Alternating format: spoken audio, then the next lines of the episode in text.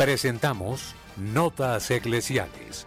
La entrevista, la noticia, la crónica, el acontecimiento y la realidad de la Iglesia en Colombia y en el mundo. Bienvenidos.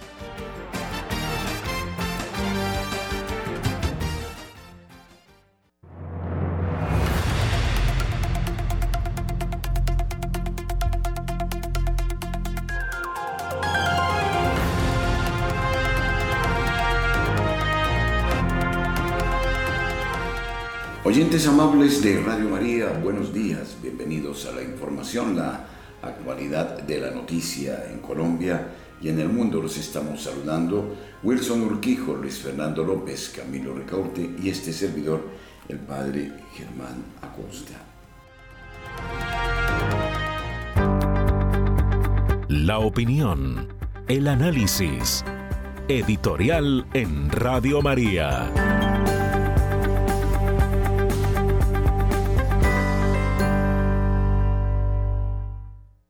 Es necesario hablar de los niños que hacen noticia en el mundo. Es una crónica que no pasará desapercibida. Se ha cumplido el Salmo 91, ha dado órdenes a sus ángeles que te guarden en todos tus caminos, te llevarán en sus palmas para que no tropiece tu pie en piedra alguna, caminarás sobre serpientes y víboras el padre Jaime Fuentes deja una reflexión que quiero destacar en algunos de sus apartes en torno a este prodigio de Dios de salvar a estos niños en la selva de Colombia después de haber estado extraviados por 40 días.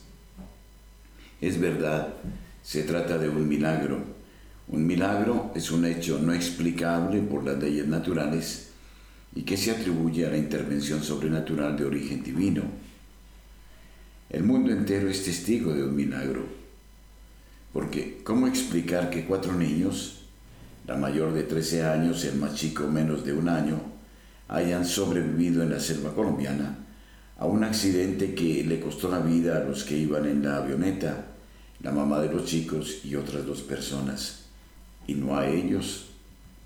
Basta conocer las declaraciones del papá, de la abuela y del abuelo de los niños, que rezaron e hicieron rezar a millones de personas para agradecer a Dios que se hayan salvado. Los milagros son el lenguaje por el que Dios manifiesta su existencia y su amor por los hombres. Jesucristo, Hijo de Dios encarnado, hizo milagros por compasión con quienes sufrían el dolor y sobre todo buscando la conversión de los hombres. Por eso se puso a reprochar a las ciudades donde se habían realizado la mayoría de sus milagros, porque no se habían convertido. Ay de ti Corazaín, ay de ti Betsaida, porque si en Tiro y en Sidón se hubiera realizado los milagros que se han obrado en ustedes, hace tiempo que habrían hecho penitencia. En el día del juicio, Tiro y Sidón serán tratadas con menos rigor que ustedes. Lo decía en el capítulo 11, versículo 20 de Mateo. Los niños colombianos protagonizaron un milagro que ha causado admiración en toda la tierra. Pero ¿qué quiere decirnos Dios con su indudable intervención?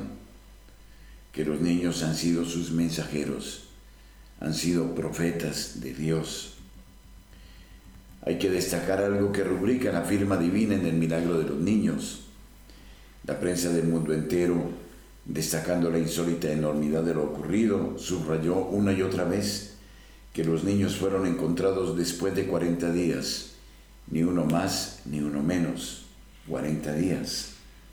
Es esta una cifra misteriosa que en la Biblia aparece más de 100 veces y en muchos casos en un contexto que reclama conversión cambio de vida.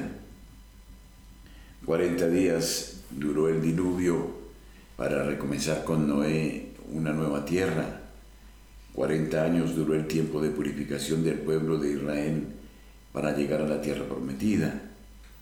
Durante 40 días ayunó el profeta Elías hasta encontrarse con Dios en el monte Oreb. Y 40 fueron también los días que Jesús ayunó en el desierto antes de empezar su predicación. No pocas veces, sirviéndose especialmente de su Madre Santísima, Dios habló a los hombres pidiéndoles conversión, volven a Él. Ahora como en Lourdes y en Fátima y en otras ocasiones, eligió también a unos niños. Son ellos sus preferidos porque reflejan la pureza, la sencillez, la confianza en Dios, la generosidad, todo eso que los mayores no solemos tener, para que protegidos por su mano paterna durante 40 días y sin necesidad de palabras, den a la humanidad este mensaje. Arrepiéntanse y vuelvan a Dios. El caso del profeta Jonás es ejemplar. Enviado por Dios, Jonás estuvo un día entero anunciando a la ciudad de Nínive podrida por el pecado. Dentro de 40 días Nínive será destruida. El caso es que las gentes de Nínive creyeron en Dios y desde el rey hasta el último hombre empezaron a hacer penitencia. Y Dios miró sus obras, cómo se convertían de su mala conducta y se arrepintió del mal que había dicho que les iba a hacer y no lo hizo. Jonás 3, 1, 10. Nuestro mundo hoy por hoy es una selva de corrupción en todos los niveles. Del olvido de Dios se ha llegado a su desprecio y el odio a Dios. Se han traspasado todos los límites. Se aplauden las mayores aberraciones. Se ridiculiza al que no quiere aplaudir ni vivir de otra manera. Está a la vista de todos la implacable dictadura del relativismo la historia es maestra de la vida, ya lo dijo Cicerón. El 13 de julio de 1917, mientras Europa se desangraba en la Primera Guerra Mundial, la Virgen hablaba con tres niños en Fátima y les decía, la guerra terminará, pero si los hombres no dejan de ofender a Dios, en el reinado de Pío XI comenzará otra peor.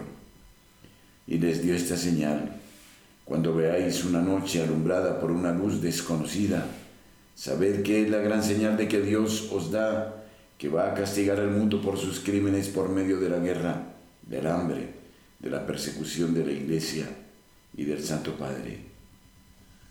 Así fue en el diario La Vanguardia el 26 de enero de 1938 en la página 9, con el título Raro fenómeno meteorológico, aparece esta información París 25 en esta capital y en los departamentos de los Alpes, ha sido observada esta noche desde las 7 hasta las 9 una magnífica aurora boreal. En algunos puntos la luz que daba el fenómeno era semejante a la del día.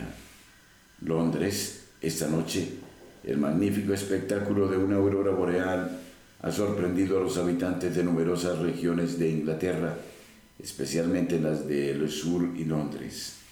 Gran número de personas se han congregado para contemplar el espectáculo. Desde varios puntos del país el reflejo de la aurora boreal semejaba a un gigantesco incendio. El fenómeno ha sido visto igualmente en otras partes de Europa. Siguen iguales informaciones de Berna y Berlín. La redacción del diario añade, este fenómeno fue observado también en Barcelona, desde las primeras horas de la noche de ayer martes. Es de observar que en nuestras latitudes es rarísima la observación de estas auroras de origen polar. He sabido lo que vino después. En septiembre de 1938, Hitler ocupó Checoslovaquia, Polonia y un año más tarde, por medio del milagro de los niños colombianos. ¿Qué quiere decirnos Dios? El que puede entender, que entienda. Apocalipsis 3, 22. Nuestros corresponsales tienen la palabra en Notas Eclesiales.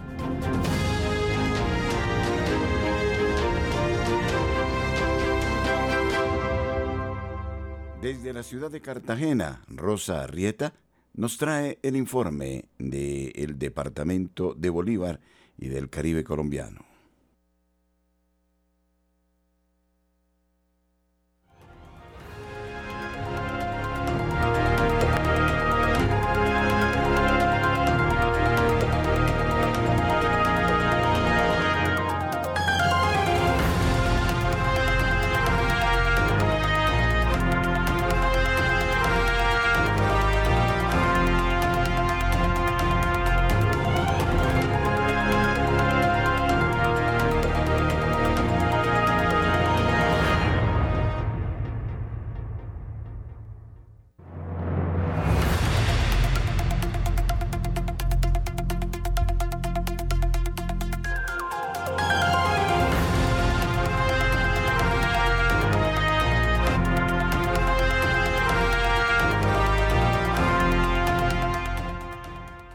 Medellín, José Luis Hernández trae la noticia.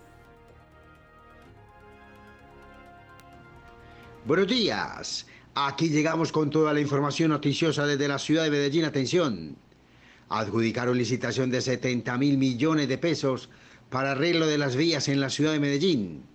Luego de un proceso accidentado minado por pedido de aclaración por parte de la Personería y la Procuraduría General, la Alcaldía de Medellín adjudicó este martes los 70 mil millones con los que se busca reparar la malla vial de la ciudad. En una audiencia que superó las dos horas, la secretaria de Suministros y Servicios, Tatiana Beltrán Sierra, desestimó al consorcio Génesis, que había presentado la propuesta de menor cuantía, y debido a que este era el criterio de elección madre en el proceso, encabezaba la lista de oferentes. El rechazo de la oferta tuvo lugar luego de varios pedidos de la administración para que este consorcio explicara cómo estructuró su propuesta económica. Génesis hizo una propuesta por 63.603 millones por debajo del promedio de las demás que propusieron ejecutar el proyecto en 66.328 millones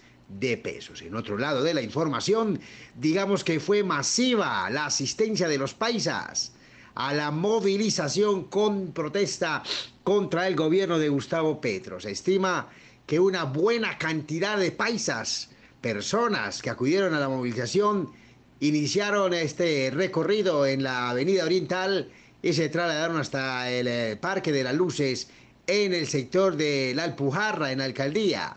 La presencia de la movilización de este martes contra el gobierno de Gustavo Petro y sus iniciativas políticas tuvo gran acogida en la ciudad de Medellín y se estima una gran participación en esta manifestación ciudadana en la capital antioqueña. Carteles pidiendo que no se aprueben las reformas a la salud, de la pensión y laboral, así como exigiendo justicia en los escándalos de corrupción que involucran al presidente. Colmaron cada uno de los puntos del recorrido en la capital antioqueña. Las protestas se desarrollaron en completa normalidad y hasta el momento no se han reportado ni daños en la estructura, ni accidentes, ni ningún tipo de noticia negativa. En noticia de iglesia, digamos que la Arquidiócesis de Medellín viene trabajando fuertemente con los jóvenes y con los niños, de manera muy especial con los laicos comprometidos, como los ministros extraordinarios de la comunión dando una buena preparación. Y en la catequesis también se viene dando una preparación especial para los niños que están listos para su primera comunión el próximo mes de agosto. Amigos, ha sido toda la información desde la Bella Villa. Su corresponsal, José Luis Hernández, ha informado. Que tengan todos muy buen día.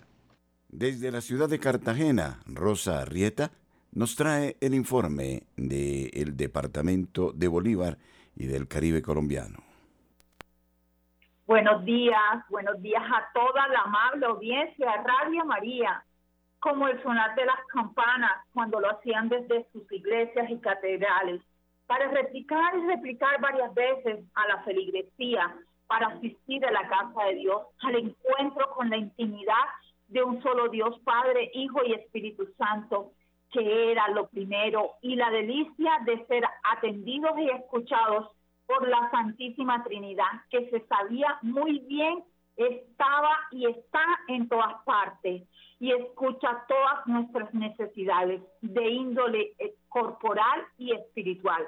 Más cerca es mucho mejor desde su corazón en su sagrario, como lo estuvo Juan cuando se recostó al pecho de Jesús y desde allí cerca, con esa confianza de discípulo amado, podía estar más sintonizado con el sagrado corazón de Jesús y el inmaculado corazón de la Virgen María, a quien Jesús terminó entregándole desde la cruz, dejándola al cuidado y en casa del discípulo más joven, pero a la vez por el Evangelio de San Juan conocemos su espiritualidad que guarda la confianza que tenía en Jesús y sus enseñanzas y las enseñanzas de este discípulo fiel y amado que vio y creyó. porque qué difícil es cuando la mirada y el corazón se alejan del replicar de las campanas, que no solo eran una invitación para asistir a los templos, sino también una invitación fervorosa de todos y sobre todo de los llamados a gobernar desde el cargo más importante, porque ante todo el llamado procedía de Dios, que está en todas partes, pero incluirlo a Él en todo era lo primordial y es lo primordial, porque emanaba de la fuente de su corazón misericordioso el secreto para gobernar con el Espíritu Santo que suscita el don del temor de Dios, que no es miedo, sino amor a Dios, que todo lo ve y a quien hay que honrar y respetar y no tomar el nombre de Dios en vano, como dice el segundo mandamiento de la ley de Dios. Por eso, antes de poner la confianza en los gobernantes, hay que ponerla en el corazón de Jesús, para que sus corazones latan al compás del corazón de Jesús y sepan escuchar. Pues precisamente para ser escuchados fue que bajo un sol caliente y resguardado con paraguas de nuestro tricolor nacional, se dio una marcha pacífica en Cartagena contra el gobierno del presidente Petro y sus diferentes reformas que se tramitan en el Congreso y por la cual muchos cartageneros de diferentes partidos, pero principalmente el Centro Democrático y de Cambio Radical, salieron a protestar contra las políticas implementadas por el mandatario y con lo cual se busca que el Congreso de la República diga no a las propuestas que lleva a cabo el pacto histórico, por lo que los manifestantes marcharon desde la India Catalina hasta la Plaza de los Pochis. Cabe destacar que se hizo de forma pacífica y solo alteró un poco el tráfico, mientras la marcha se iba abriendo paso hasta que culminó en paz y haciéndose sentir por un buen número de asistentes. Para Notas Eclesiales les informó Rosa Rieta. Muchas gracias. Nairo Salinas, desde Bucaramanga, nos trae la información a esta hora en Radio María. Bienvenido.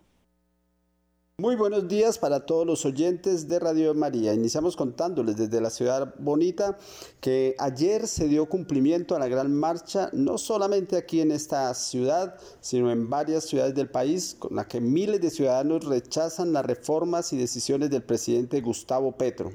Según la Policía Nacional, se manifestaron 30 mil personas en Bogotá y 90 mil en todo el país. Eso es una victoria para la ciudadanía que busca hacerse sentir como la mayoría y que está optimista respecto a la posibilidad de vencer a las fuerzas cercanas al gobierno en las elecciones regionales de octubre.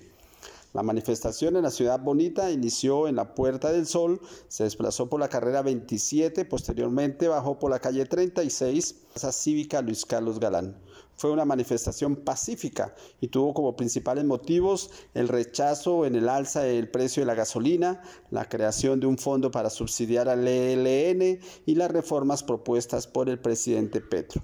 Y cambiando de tema, el pasado fin de semana, con una Eucaristía solemne y una ofrenda floral ante la antorcha al viento, se realizaron los actos protocolarios de la celebración del aniversario 113 de la Quinta Brigada del Ejército Nacional acantonada en Bucaramanga, Santander. Eucaristía encabezada por el padre Aníbal Augusto Aguirre Vargas, párroco de la Quinta Brigada, quien estuvo acompañado por los párrocos de Barranca Bermeja, de Cimitarra y la policía de Bucaramanga. En este sentido acto estuvieron presentes el coronel Juan Andrés Guzmán González, comandante encargado de la Policía Metropolitana de Bucaramanga, y el general en retiro Miguel Antonio Vázquez Prada, secretario del Interior de la Alcaldía de Bucaramanga, invitados de honor entre militares y civiles. La quinta división del Ejército Nacional, acantonada en Bucaramanga, Santander, protege la vida, la libertad y los bienes de los habitantes de 100 municipios del nororiente colombiano, de los cuales 87 pertenecen a Santander, 5 son del sur del Cesar, 2 del sur de Bolívar, 2 del norte de Santander, 3 de Boyacá y 1 de Antioquia. Los hombres y mujeres que conforman el Ejército Nacional y en general los integrantes de las Fuerzas Armadas son personas que albergan en sus corazones la vocación del servicio hacia los demás y están dispuestos a entregar su vida para proteger la de sus connacionales. Felicitaciones y agradecimientos, agradecimientos para nuestros militares y policías. Desde Bucaramanga y para Notas Eclesiales, Nairo Salinas Gamboa, feliz y bendecido día. William Fernando Cabrera, desde Sibundoy. Recogemos también eh, la información desde la otra mitad de Colombia. Buenos días, William Fernando. Muy buenos días, la información desde el departamento del Putumayo para Radio María Colombia. En esta mañana pues tenemos una temperatura baja, el clima eh, llueve acá, una temperatura de 14 grados centígrados en estos meses de mayo, junio, julio y agosto. Es una temporada de invierno. Bueno, importante es que la vía que conduce hacia la capital de nuestro departamento, Mocoa, está habilitada a pesar de la lluvia, no se ha derrumbado y la recomendación es transitar con cuidado. Por otro lado la información, el clero religioso, la diócesis Mocoa Siundoy, en este momento y en esta semana estarán reunidos en Casa Betania, el lugar de encuentros de formación. Los ha invitado Monseñor Luis Albeiro Maldonado Monsalve a los más de 64 sacerdotes de nuestra diócesis Mocoa Siundoy para entrar en esta semana en orientación sobre la formación permanente. Ellos han iniciado y sus parroquias pues están solas, se está viviendo la liturgia de la palabra en cada parroquia de la diócesis Mocoa Siundoy.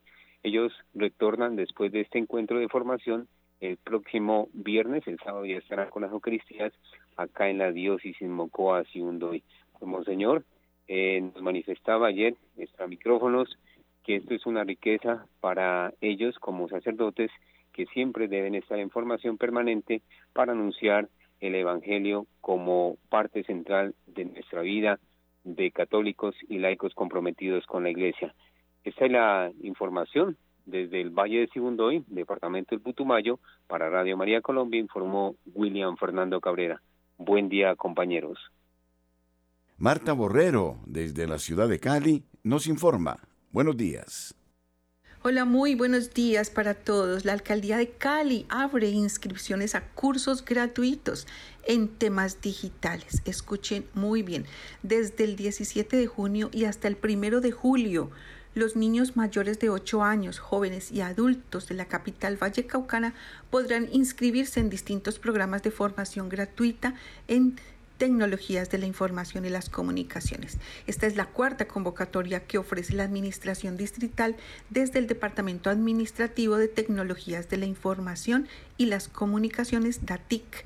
Contiene 15 cursos presenciales de 40 horas y tres talleres de 20 horas. Asimismo, cuatro cursos que se pueden desarrollar desde la virtualidad. Yo pienso que este tipo de ofertas sí tenemos que tomarlas cursos completos con modalidades presenciales y virtuales y gratuitos. Manejo básico de herramientas informáticas, Excel, Word básico, Internet, seguridad digital, diseño en 3D. Bueno, todo lo que ustedes quieran de tecnologías lo pueden tener eh, en esta oferta que hay que tener en cuenta que esta convocatoria estará abierta al público en general hasta el primero de julio a las 5 de la tarde y las inscripciones se pueden realizar desde cualquier punto o laboratorio de innovación digital o por www.cali.gov.co slash cursos gratuitos TIC. Entrando en la página de la alcaldía buscando DATIC, allí pueden encontrar esta maravillosa oferta. Y bueno, de otro lado, pues mm, se preguntarán cómo estuvieron las marchas en Cali. Pues multitudinarias. La multitud eh, de personas que salieron a pesar del día laboral para eh, participar junto con líderes políticos y ciudadanía en general, eh, manifestaron su descontento no solo por las recientes eh, los recientes escándalos que rodean la figura del presidente, sino también por la forma en que se han impulsado las reformas sociales en el Congreso. Como hijos del Altísimo Padre, oremos por Santiago de Cali, oremos por Colombia, porque la victoria es de nuestro Señor y de su Inmaculada Madre. Soy Marta Borrero para las notas eclesiales de la Radio María. Apreciados oyentes de la ciudad de Cali, gracias por distinguirnos con su amable sintonía. Somos familia. Nuestra madre nos acoge con singular afecto. Somos invitados a su casa para vivir unidos la experiencia de comunión con nuestros hermanos. Nos encontraremos este sábado 24 de junio en la parroquia Ascensión del Señor, calle 5C, número 42A 12, barrio Tequendama entre las 9 de la mañana y la 1 de la tarde. Agradecemos la gentileza del Padre Luis Felipe Alvarado, quien nos convoca para un momento de reflexión en torno al tema Sanación y Restauración de las Familias. Mayores informes al teléfono 602-514-2641 o al celular 316-690-5632. Entrada libre. Los esperamos.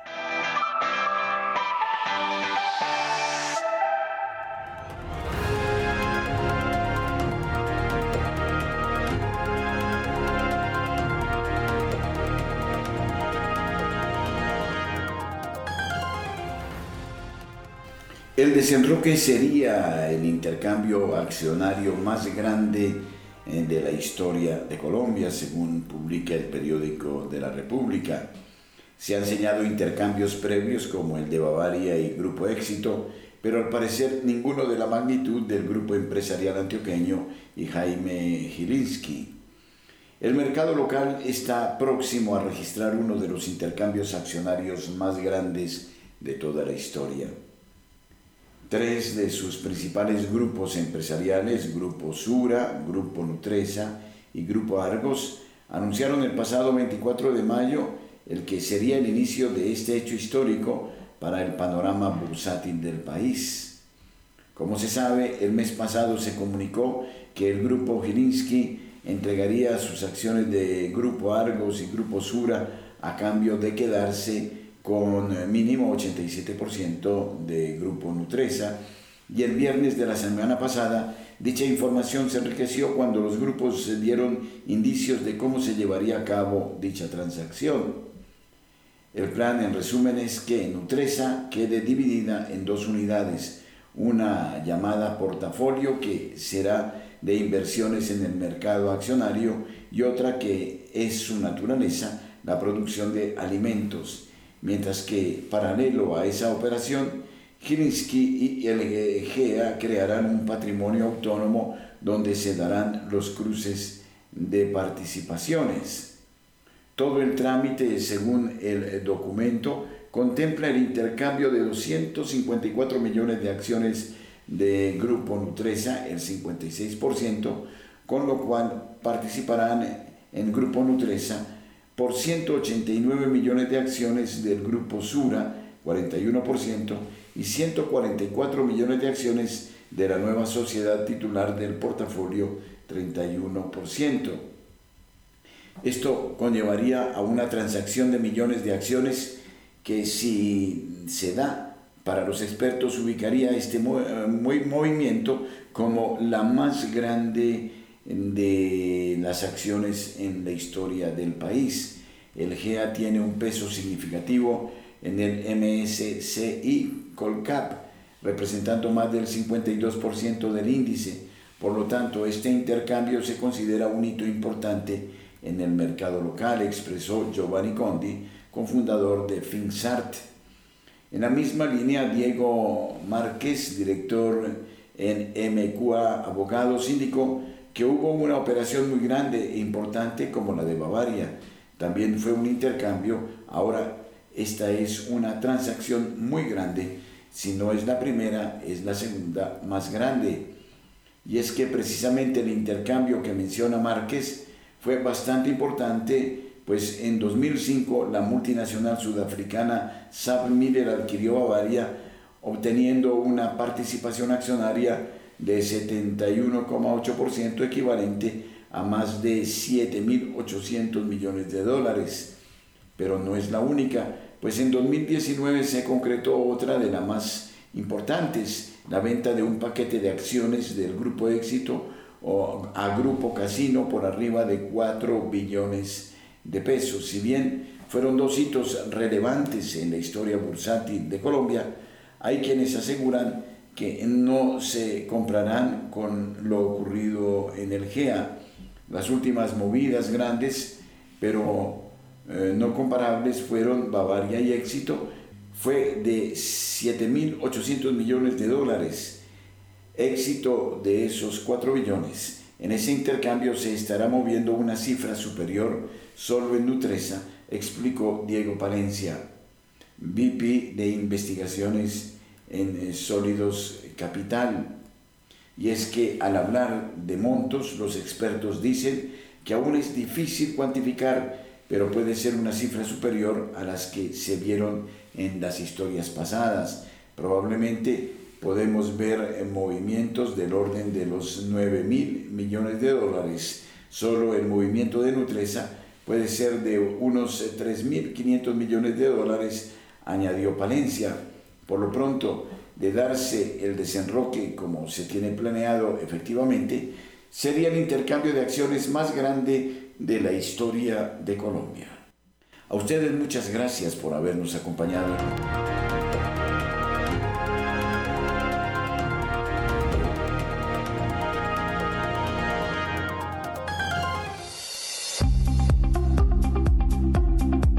En el satélite Radio María, en Colombia, la gracia de una presencia.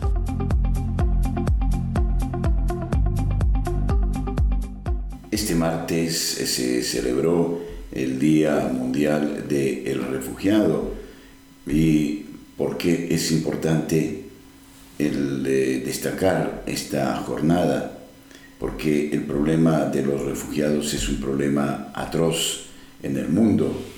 El 20 de junio de cada año el mundo conmemora el Día Mundial del Refugiado, una fecha en la que se rinde homenaje a las personas que se han visto forzadas a huir de sus hogares Juntos eh, debemos contribuir a defender su derecho a buscar protección, apoyar la inclusión social y económica y promover soluciones para su difícil situación.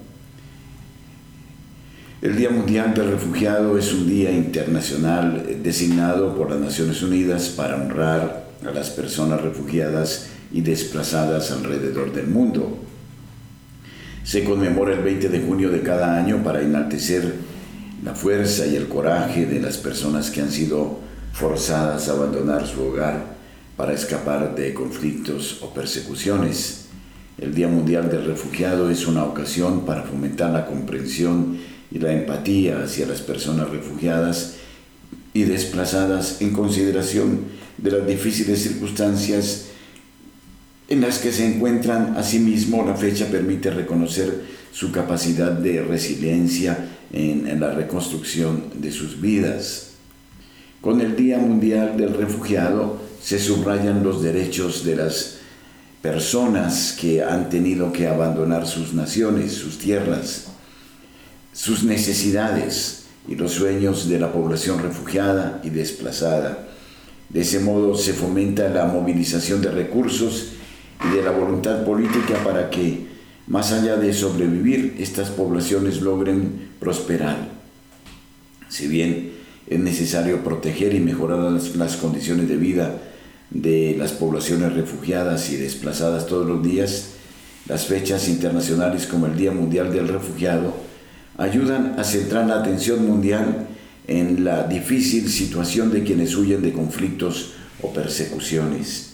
Muchas de las actividades que se realizan en el Día Mundial del Refugiado generan oportunidades para apoyar a estas poblaciones. Año con año, en el Día Mundial del Refugiado, distintos países alrededor del mundo llevan a cabo eventos como muestra de apoyo hacia las poblaciones refugiadas y desplazadas. Las propias personas refugiadas lideran o participan en estas actividades junto con las comunidades de acogida, niñas y niños en edad escolar, personas de la función pública, empresas, celebridades y el público en general. El refugiado tiene que ser visto no como un paria, sino como un hermano nuestro que necesita de la ayuda, de la protección. Desde luego, los países tienen derecho a salvar sus economías, pero no es menos cierto que quien es generoso siempre recibirá más de lo que da. Y una de las obras de misericordia precisamente es eh, la de dar hospedaje al peregrino, al recordar a los refugiados. Oramos en Colombia por tantos hermanos nuestros, particularmente del país de Venezuela, que llegan a nuestra patria buscando una protección y ayuda a la solidaridad, que no seamos indolentes ante esta urgencia y que las políticas de nuestros estados estén siempre atentas a esta mayúscula necesidad que toca a tantas áreas distintas del mundo.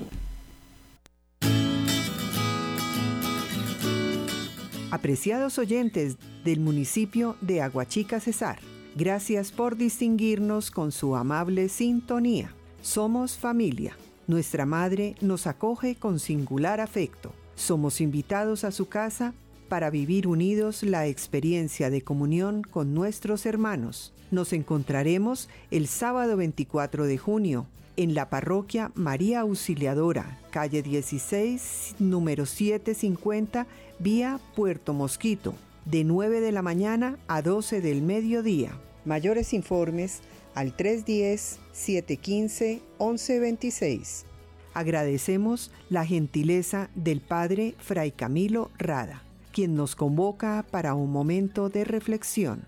Los esperamos.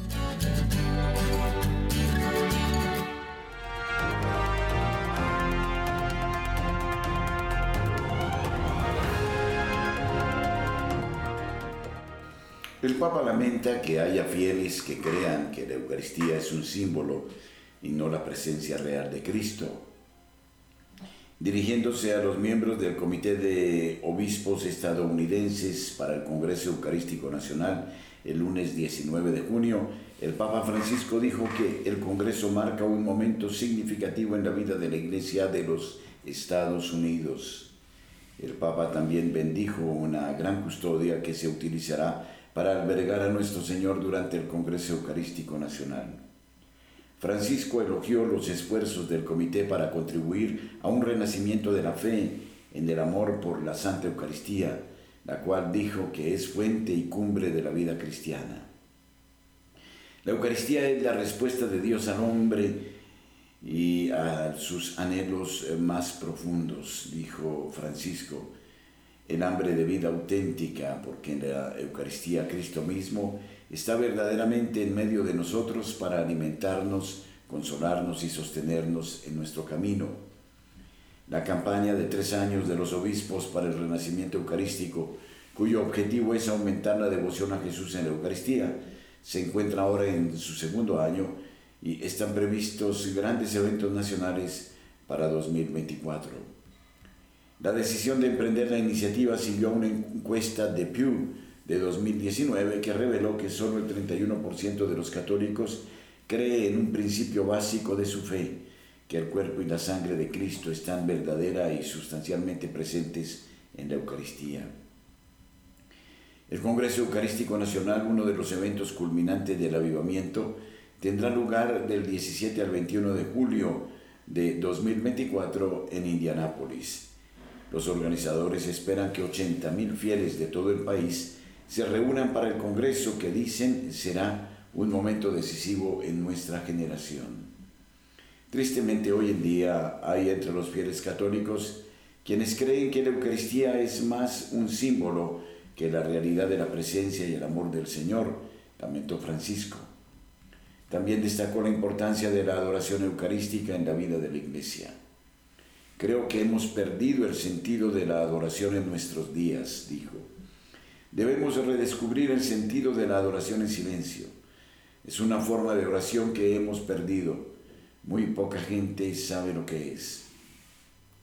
Corresponde a los obispos catequizar a los fieles sobre la oración a través de la adoración, dijo el Papa al comité, añadiendo que la Eucaristía es más que un símbolo, es la presencia real y amorosa del Señor.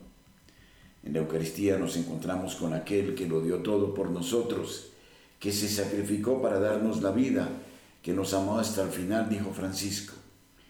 Espero pues que el Congreso Eucarístico inspire a los católicos de todo el país a descubrir de nuevo el sentido de asombro y admiración ante el gran don de sí mismo del Señor y a pasar tiempo con Él en la celebración de la Santa Misa y en la oración personal y la adoración ante el Santísimo Sacramento.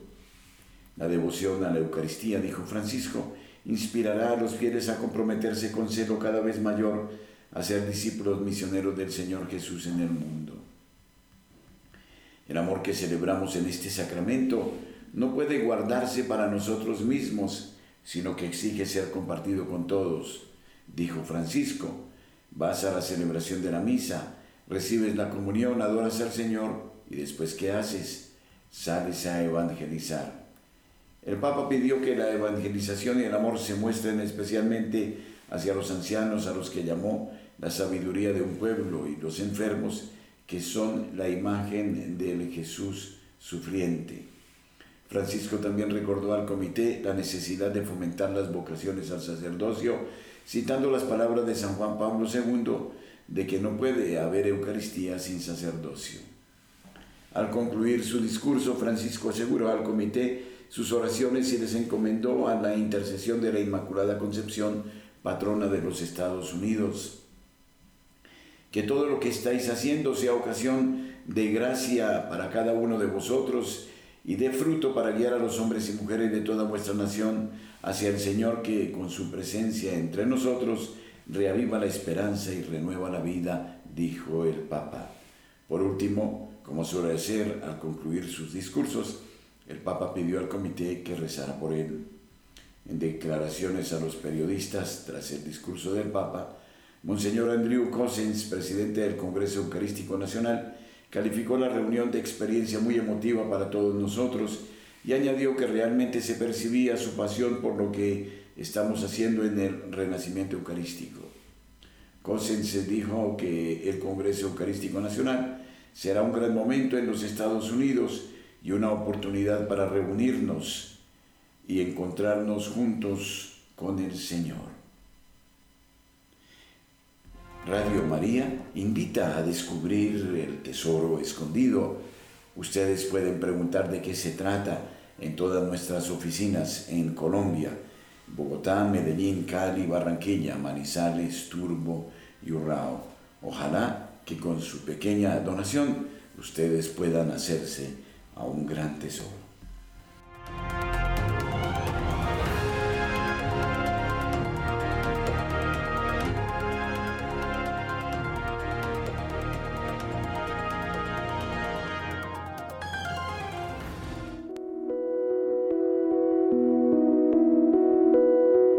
Somos Radio, somos Radio María. Nuestro hermano país eh, de Ecuador, Enrique Gordón nos actualiza sobre la realidad de la Iglesia Católica y los hechos de interés en el hermano país. Saludos cordiales, Padre Germán y hermanos que nos acompañan desde Colombia. Así es, no dudemos en ayudar a nuestra obra misionera de Radio María en las actividades que proponemos y más aún en estas de iglesia que nos acercan al Señor como son los congresos eucarísticos. Comenzando con esta información, también les comentamos que en nuestro país se tendrá un simposio previo al Congreso Eucarístico Mundial del próximo año que se realizará este próximo mes de septiembre del presente como preparación en días previos, en 365 días previos al encuentro mundial que se dará el próximo año en nuestro país. Comenzamos con la información que nos presentan los diarios del Ecuador. Calentamiento en las aguas del mar afectan la captura de especies y exportaciones. El sector pesquero prepara planes de contingencia para la llegada del el evento del fenómeno del niño previsto para el último trimestre de este año, aunque aseguran que han logrado sortear al fenómeno conocido en cambio con la niña, están haciendo algunos pedidos especialmente al gobierno para contrarrestar los efectos que han hecho que se disminuya la pesca de un 8 a un 9% a propósito del calentamiento global. Y también en ello se afecta al sector turístico, pues esta es la temporada del avistamiento de ballenas en la costa de nuestro país.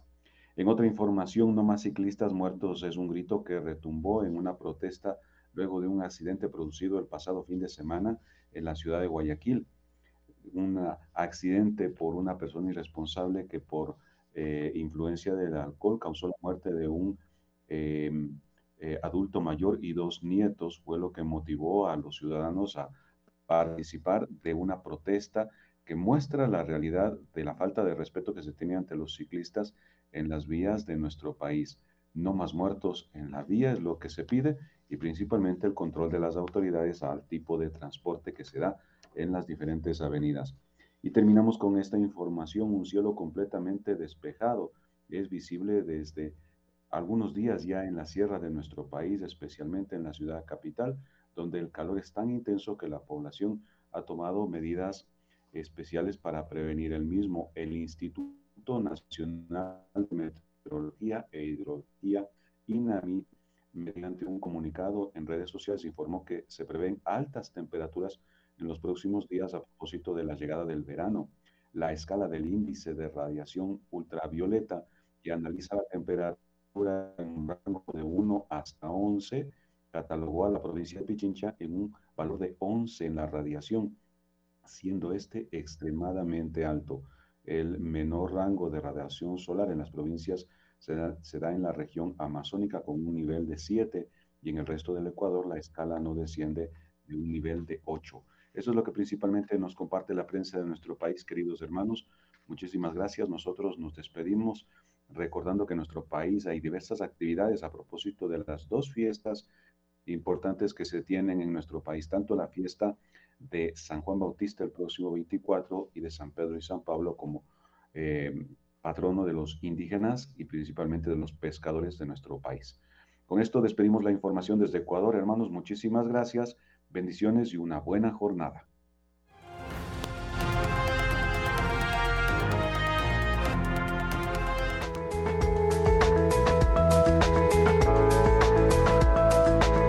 En todas las horas, en Colombia, Radio María es su compañía.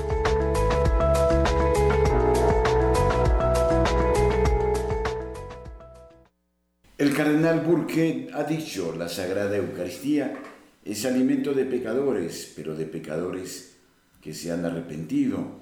El cardenal estadounidense Raymond Burke acaba de quedarse sin cargo en el Vaticano tras ser sustituido como patrono de la Orden de Malta por el cardenal jesuita Gianfranco Ghirlanda por mandato del Papa. El purpurado acaba de escribir un nuevo libro llamado Respetar el cuerpo y la sangre del Señor, cuando se debe negar la Sagrada Comunión, que versa sobre el candente tema del deber de negar la Sagrada Comunión en las situaciones previstas por el derecho canónico, canon 915. El texto muestra las enseñanzas sólidas, universales e ininterrumpidas de la tradición de la Iglesia sobre el tema, enseñanzas que siempre han tenido como objetivo defender el cuerpo de Cristo sacramentado del sacrilegio y el cuerpo místico del escándalo. La brújula cotidiana entrevistó al cardenal Burke y por su interés reproducimos la entrevista a continuación. En una publicación suya de 1978, actualmente en Ópera Omnia, volumen 2, bajo el título Eucaristía, Corazón de la Iglesia, Joseph Ratzinger aclaraba que la Eucaristía no es el sacramento de la reconciliación, sino de los reconciliados. De esta manera explicaba la exhortación de San Pablo a discernir el cuerpo del Señor, 1 Corintios 11:29. Hoy, sin embargo, predomina la idea de que la Eucaristía es el alimento de los pecadores, sin distinción alguna. Responde, como explica Santo Tomás, la Sagrada Eucaristía es el mismo Señor Jesucristo, todo el bien de nuestra salvación. Para recibir dignamente la Sagrada Comunión tenemos que reconocer la realidad a la que nos acercamos y al mismo tiempo reconocer nuestra propia indignidad para acercarnos a un misterio tan grande. En otras palabras, debemos reconciliarnos con Dios mediante el dolor por nuestros pecados, la confesión de los mismos y el compromiso de reparar las ofensas que nuestros pecados causan a Dios y el daño que causan a los demás. Sí, la Sagrada Eucaristía es alimento de pecadores, pero de pecadores que se han arrepentido, se han reconciliado y han eh, reparado su ofensa si nos revelamos abiertamente y sin arrepentirnos contra la ley de Dios escrita en el corazón humano y proclamada en la doctrina de la Iglesia, es evidente que no estamos dispuestos a recibir a nuestro Señor en la Sagrada Comunión. Solo cuando hemos desistido de nuestra rebelión, buscado la reconciliación y nos hemos comprometido en la reparación, estamos bien dispuestos a recibir la Sagrada Comunión. Pregunta, en cuanto al deber de rechazar la Eucaristía en ciertos casos previstos en el Código de Derecho Canónico, hay mucha confusión. En primer lugar, algunos sostienen que esto no es posible porque no corresponde al ministro de la Eucaristía juzgar la conciencia de quienes se acercan a comulgar. Responde, en el acto de recibir la Sagrada Comunión hay dos responsables, el que recibe la Sagrada Comunión y el ministro de la Sagrada Comunión. Ambos deben cuidar de que se respete plenamente el cuerpo de Cristo, de que no se cometa ningún pecado contra el Santísimo Sacramento y de que no se escandalice a los fieles en un asunto tan fundamental y central para la fe. El canon 915 trata de la responsabilidad del ministro de la Sagrada Comunión, que no puede dar la Sagrada Comunión a personas excomulgadas o en entredicho, o a quienes persistan en pecado grave o manifiesto después de haber sido amonestados a no acercarse a recibir la Sagrada Comunión mientras permanezcan en dicho pecado. Una vez que la persona ha sido amonestada, ya no se trata de un posible falso juicio de su conciencia, como sería el caso de una persona que comulga en estado de pecado mortal sin darse cuenta de que está en el pecado grave, porque su conciencia ha sido debidamente informada de su condición del pecado grave. El canon 916 trata entonces de la responsabilidad del receptor de asegurarse de que está bien dispuesto antes de acercarse a recibir la Sagrada Comunión. Otro problema es el de evitar el escándalo. Se cree que este problema no existe porque los fieles aceptan sin ningún problema que se dé la comunión a todos y por el contrario se escandalizarían de lo contrario. ¿Qué entiende la Iglesia por escándalo? responde, cuando inducimos a alguien al error o al pecado mediante una acción, creamos escándalo, lo reconozca o no la persona que ha sido inducida al error o al pecado. El escándalo es una realidad objetiva, es decir, no depende de sentimientos o emociones subjetivas. Por ejemplo, los legisladores católicos que pretenden garantizar por ley el ejercicio del llamado derecho al aborto confirman en su error a una persona que sostenga dicho derecho. Hace algunos años, hacia el final del pontificado de San Juan Pablo II, un alto funcionario gubernamental no católico me preguntó si un nuevo papa podría cambiar la doctrina de la Iglesia sobre el aborto. Le expliqué que el papa no puede cambiar los preceptos de la ley natural y le pregunté qué había motivado su pregunta. Me contestó que sabía de un gran número de miembros católicos de esa legislatura que apoyaban regularmente leyes para hacer el aborto provocado más accesible a la población y que, por tanto, había llegado a la conclusión de que la doctrina de la Iglesia sobre el aborto no debía ser realmente estable. Los legisladores católicos en cuestión habían escandalizado al legislador no católico, haciéndole creer que la ley moral sobre la maldad intrínseca del aborto provocado no era definitiva. Pregunta, en el memorándum del cardenal Ratzinger, el cardenal McCarrick, 2004, el entonces prefecto eh, de la conferencia calificó la práctica de negar la comunión a pecadores conocidos de enseñanza perenne de la Iglesia, y lo es como muestra en su libro, pero la mayoría cree que es una mera práctica disciplinaria eclesiástica que la iglesia puede decidir cambiar. ¿Qué opina usted al respecto? Responde, el canon 915 es una articulación de la enseñanza inalterada e inmutable de la iglesia sobre la Sagrada Eucaristía, el pecado mortal y el escándalo. No es una cuestión de práctica disciplinaria, sino de vivir la verdad de la fe. Por lo tanto, es falso decir que la negación de la Sagrada Comunión a una persona que persiste en un pecado grave manifiesto es la imposición de una pena, no lo es. Es simplemente el reconocimiento de la verdad sobre la Sagrada Eucaristía y el pecado grave. Si la negación de la Eucaristía a una persona en pecado grave manifiesta una mera práctica disciplinaria, estaría sujeta a cambios, pero de hecho no puede cambiar, como demuestra la enseñanza constante de la Iglesia en esta materia. Pregunta, cuando se piensa en esta cuestión, se hace referencia a los políticos favorables al aborto. En realidad, ¿cuál es el alcance del canon 915? El canon 915 se extiende a cualquiera que persista en un pecado grave y manifiesto. Por ejemplo, incluso a quienes persisten en adulterio manifiesto o fraude manifiesto u otras formas de actividad delictiva o injusta manifiesta, se les debe negar la Sagrada Comunión después de ser debidamente amonestados. ¿Quién tiene la responsabilidad de negar la Sagrada Comunión según el canon 915? ¿Y quién tiene el deber de amonestar? Responde, es el ministro de la Sagrada Comunión quien tiene la responsabilidad de negar la Sagrada Comunión. La amonestación, en cambio, corresponde al pastor de almas en cuestión, al párroco o al obispo diocesano. Normalmente es el párroco quien amonesta a los fieles en pecado grave manifiesto, para que no cometan sacrilegio y causen grave escándalo. Esto los aparte de una interesante entrevista que ha dejado el cardenal Burke en torno a la recepción digna del sacramento de la Sagrada Eucaristía. A ustedes muchas gracias por habernos acompañado en este día, que el Señor nos ilumine en el camino de la vida y que hoy sea un día que cultive y produzca frutos para el cielo. Da un buen consejo al que lo necesita.